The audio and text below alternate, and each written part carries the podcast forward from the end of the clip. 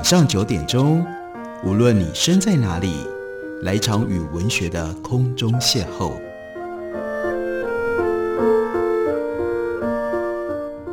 杨照谈书，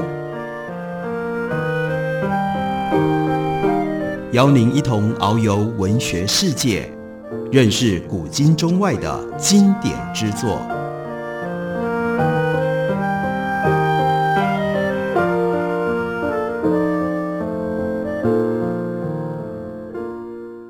各位听众朋友，大家好，欢迎收听杨照谈书。本节目台北广播电台 FM 九三点一，每个星期一到星期五晚上九点为大家播出。我是杨照。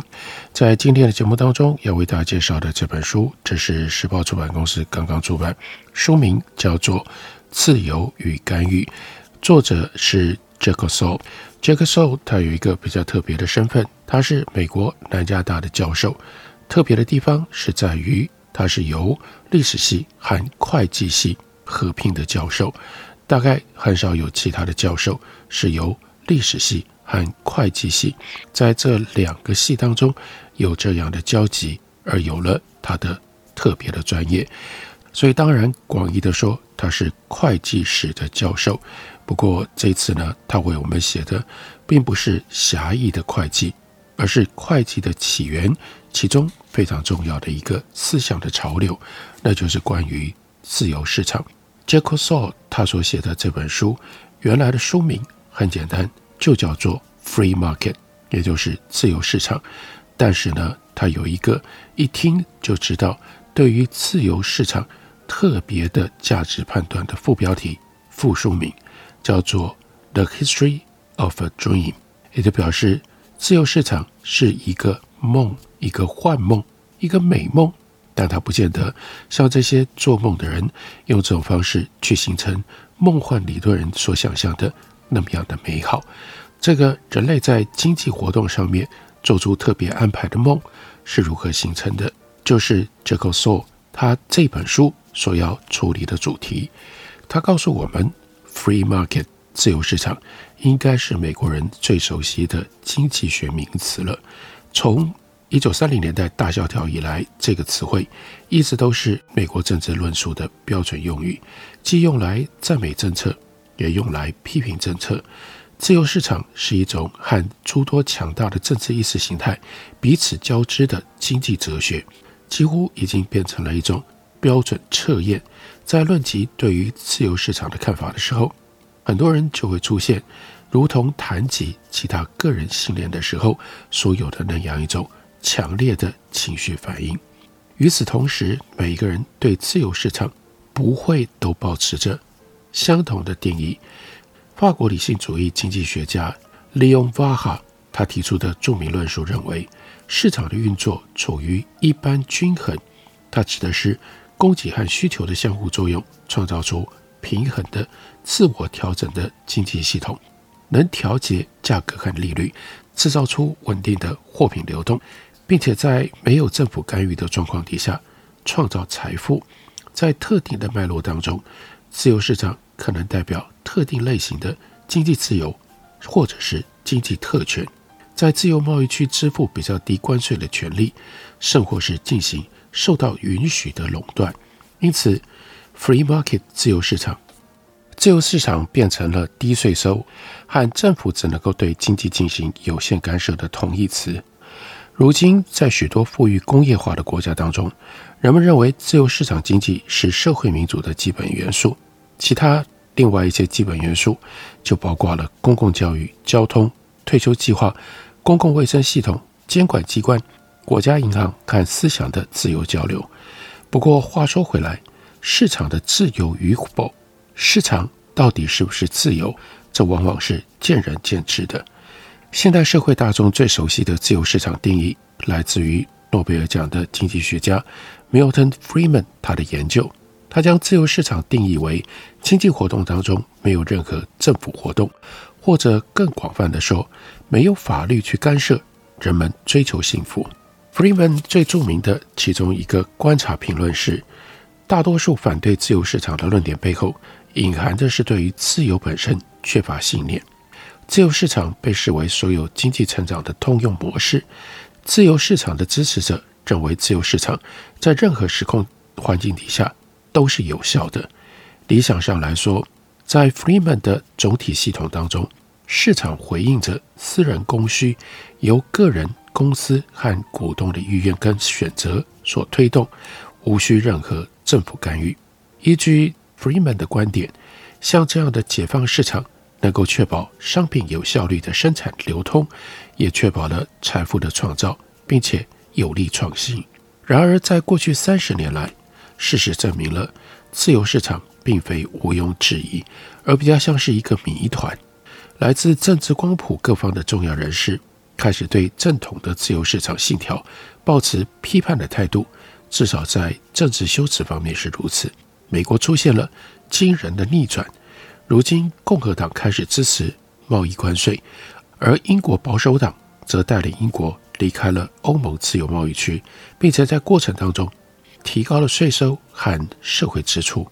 如今，在主张这个世界必须捍卫自由贸易、放宽对国际市场管制的，居然是中国专制共产党领导人习近平。现在，捍卫保护主义的变成了美国，捍卫国际开放市场的。却是中国，事情到底是怎么会变成今天这个样子的呢？要回答这个问题，我们需要探究自由市场思想的悠久历史。自由市场的意识形态在威权中国的兴起，这绝不是违反 Freeman 观点的唯一例证。就让我们提出最简单的事实吧：：Freeman 对美国的理想自由市场愿景根本从未实现，所以。这本来就是一个梦啊！从一九八零到一九九零年代以来，美国的中产阶级一直不断的萎缩，同时中国的中产阶级兴起。虽然有些人可能会批判政府对于市场有所干预，但美国的经济和商业利益确实是靠着低利率、联邦货币政策还有国家援助而成长。从二零零八年以来，美国政府曾经两度为金融系统和各种企业纾困，方便而且刻意回避了正统自由市场的思想。这套学说显然不能解释为什么美国会出现周期性而且是毁灭性的市场失灵。但是在这里，Jacob s o u l 他要提醒读者，Freeman 不是一个简单的人物，他的正统自由市场论述在多数领导企业的董事会里。那仍然是主流，就连那些从美国政府手中赚进了大量利润的公司也不例外。此外，还有商学院，甚至是公立的商学院。至今，美国商会 （U.S. Chamber of Commerce） 仍然奉 Freeman 的正统学说为高念。至今，美国商会 （U.S. Chamber of Commerce） 仍然奉 Freeman 他的学说作为正统。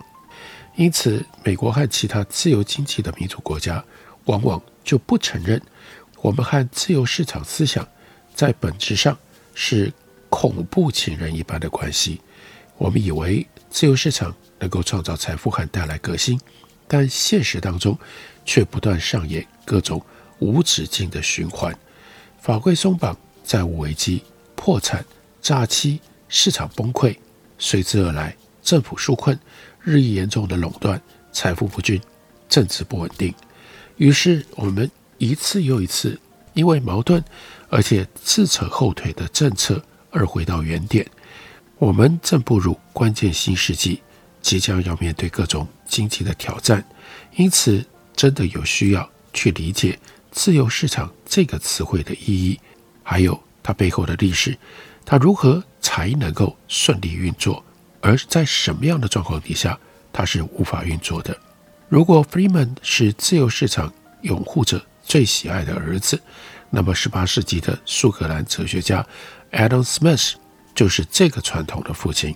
然而，将 Adam Smith 视作 Freeman 式放松管制、不受约束的自由市场的拥护者，这样的现代概念不完全准确。Adam Smith 他的论述。早已经被错误理解、错误引用，脱离了他著述的十八世纪背景脉络，并且沦为陈腔滥调。但他的著作仍然提供了宝贵的经验，让我们理解应该如何看待经济学。在 Adam Smith 一七七六年他所写的《国富论》。在这本书之前，从来没有人把规模这么大又这么复杂的经济体和社会体视作一个巨大的自我调节的财富创造系统。不过，Adam Smith 他也认为，政府和他的机构在市场扮演了重要的角色。在他看来，让市场以绝佳状态运作的状况，那就是品德高尚的斯多葛领袖，他们通晓希腊和罗马哲学当中，透过自知和纪律追求幸福的理念。这些领袖和富有的地主并肩合作，共同主导政治和市场，制定适当的指导诱因，还有调查制度，来维持经济体的运行。Adam Smith 他并不认为贪婪是好的，没有任何斯多葛学派的哲学家会这样认为。相反的，斯多葛主义的基础概念是透过道德纪律和公民责任来提升自我。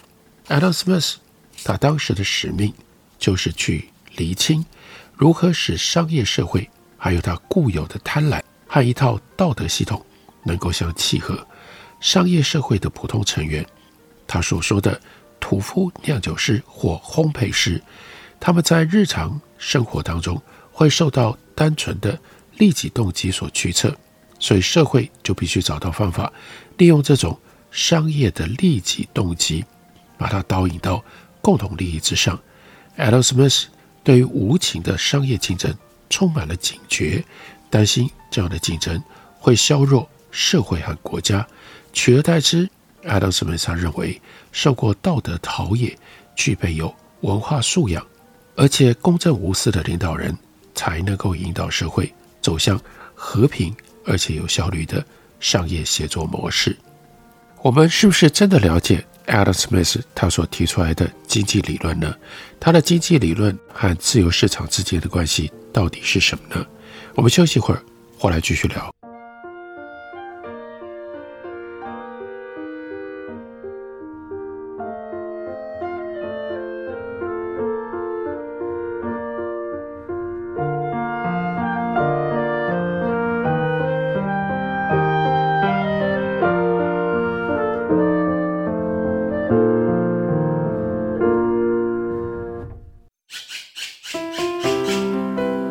大家好，我是刘克香。亲近自己的城市，找回城市的温暖。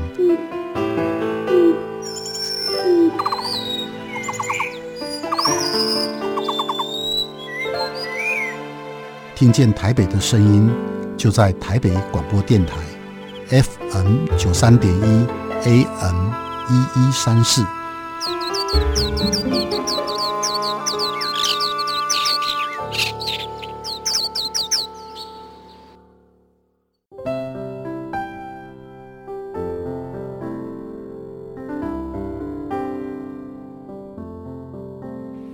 听见台北的声音，拥有颗热情的心，有爱与梦想的电台，台北广播 FM 九三点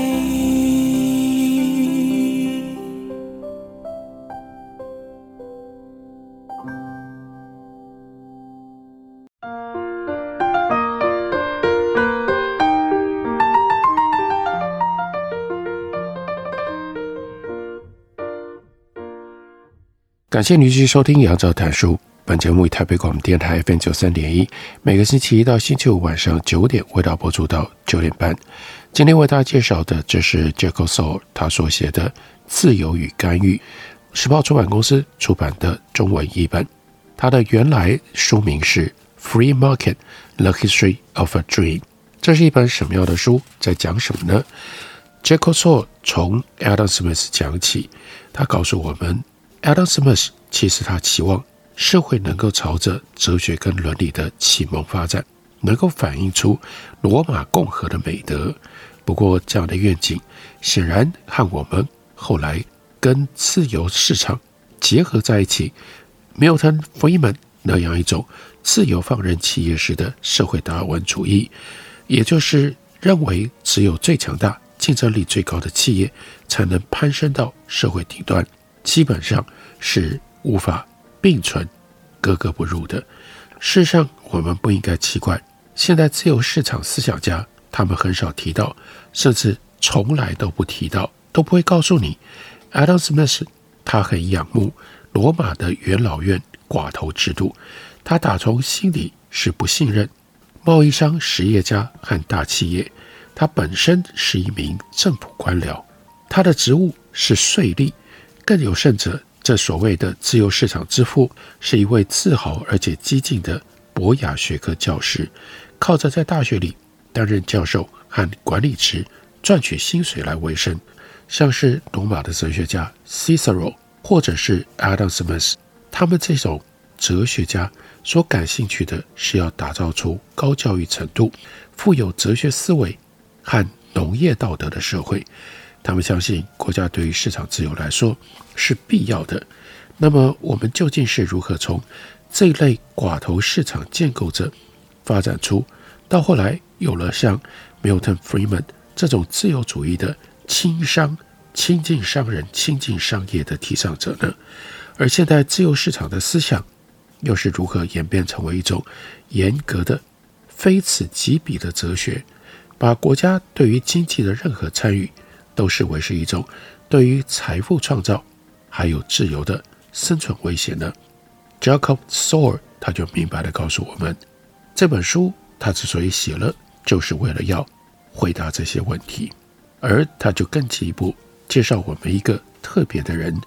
他说，解开自由市场之谜的关键人物，其实早在 Adam Smith 出生前四十年就已经过世了。他长久以来被经济学家视为是。站在 Adam Smith 的对立面，这个人是谁呢？他是法国国王路易十四的著名内政大臣，他叫做 Jean-Baptiste Colbert。Colbert 打从一六五零年代中期，他就开始监督法国的经济，一直到他一六八三年去世为止。法国皇家和公共财政的组织方式，以及管理良好、标准化的度量衡制度。还有法国的道路、港口、运河的商业流通系统建造，这都要归功于戈贝。他一手创建了巴黎警察看工业检验单位，以致法国工业、法国海军和凡尔赛宫。他同时也是国家研究的主任，设立了皇家图书馆与档案馆，以及法国皇家科学院。Colbert 认为这些努力对于一个能够顺利运作的流动市场来说，是必要的。他是那个时代最成功的大规模市场建造者，用关税补贴、国家垄断还有政治压迫来达成各种目标。Colbert 他用国家的强硬手段介入市场建设，最主要的目标是要推动法国商业，让它发展到足可以和英格兰自由竞争。他相信他所谓的商业自由源自于相互对称的市场。和平衡的贸易条约，Gobert 他将国际贸易视为零和游戏，认为黄金和财富是有限的。同时，他也确信把焦点放在商业跟工业的社会能。同时，他也确信把焦点放在商业和工业上，社会能够在经济得到最大的成功。他刚掌权的时候，法国主要还是农业国家。他以推动经济发展作为他的使命，比起农业，他更偏爱工业创新和贸易。他相信这些事物能够铺设出一条道路，通往更自由、更顺畅的经济循环，让法国变得富裕而且辉煌。Colbert 他就引起了 Adam Smith 的兴趣。Adam Smith 在《国富论》里创造了所谓“重商制度 ”（Mercantile System） 这个词汇。用来描绘 Colbert 重视贸易和工业胜过农业。Adam Smith 他并非全盘反对 Colbert，他不同意 Colbert 的某一些关键的观点，主要是因为 Adam Smith 看来，这位法国内政大臣他所采用的手段会造成经济退步。Colbert 在聚焦于贸易和工业的过程当中，显然误解了农业是所有国家财富之源。这句古训 Adam Smith 相信果贝他已经沦为商人诡辩的猎物，认为果贝制定了太多压制型的贸易法规，而且不幸的是，果贝他采纳了所有重商制度的偏见。Adam Smith 认为，单靠商业本身是无法创造出财富的，商业无视于自然的力量，也无视于农业美德，还会允许商人，这是 Adam Smith 他最讨厌的一种人，让商人来控制政策，并且创造出种种的垄断。政府的任务应该是帮助农业来支配商业，让贸易能够根据自然的法则自由地运作。Go back。和 Adam Smith 不是彼此对立的，他们只是各自代表了截然不同又相互牵涉的自由市场历史流派。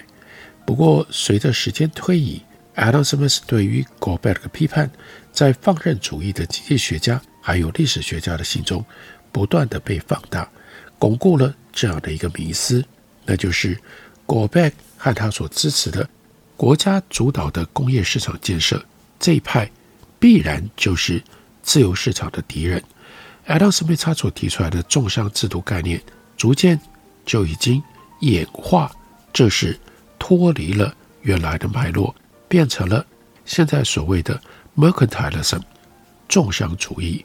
这是一个过度简化而且笼统的经济词汇，被用来指称早期的现代经济思想家，他们支持干预主义、征税、补贴，还有。目标只是为了囤积黄金的好战国家。一九三一年，瑞典经济史家 Eli Heckscher 在他的重量级研究，书名就叫做《Mercantilism 重商主义》这本书里面，将古拜的重商经济学和单纯的放任主义制度做了对比。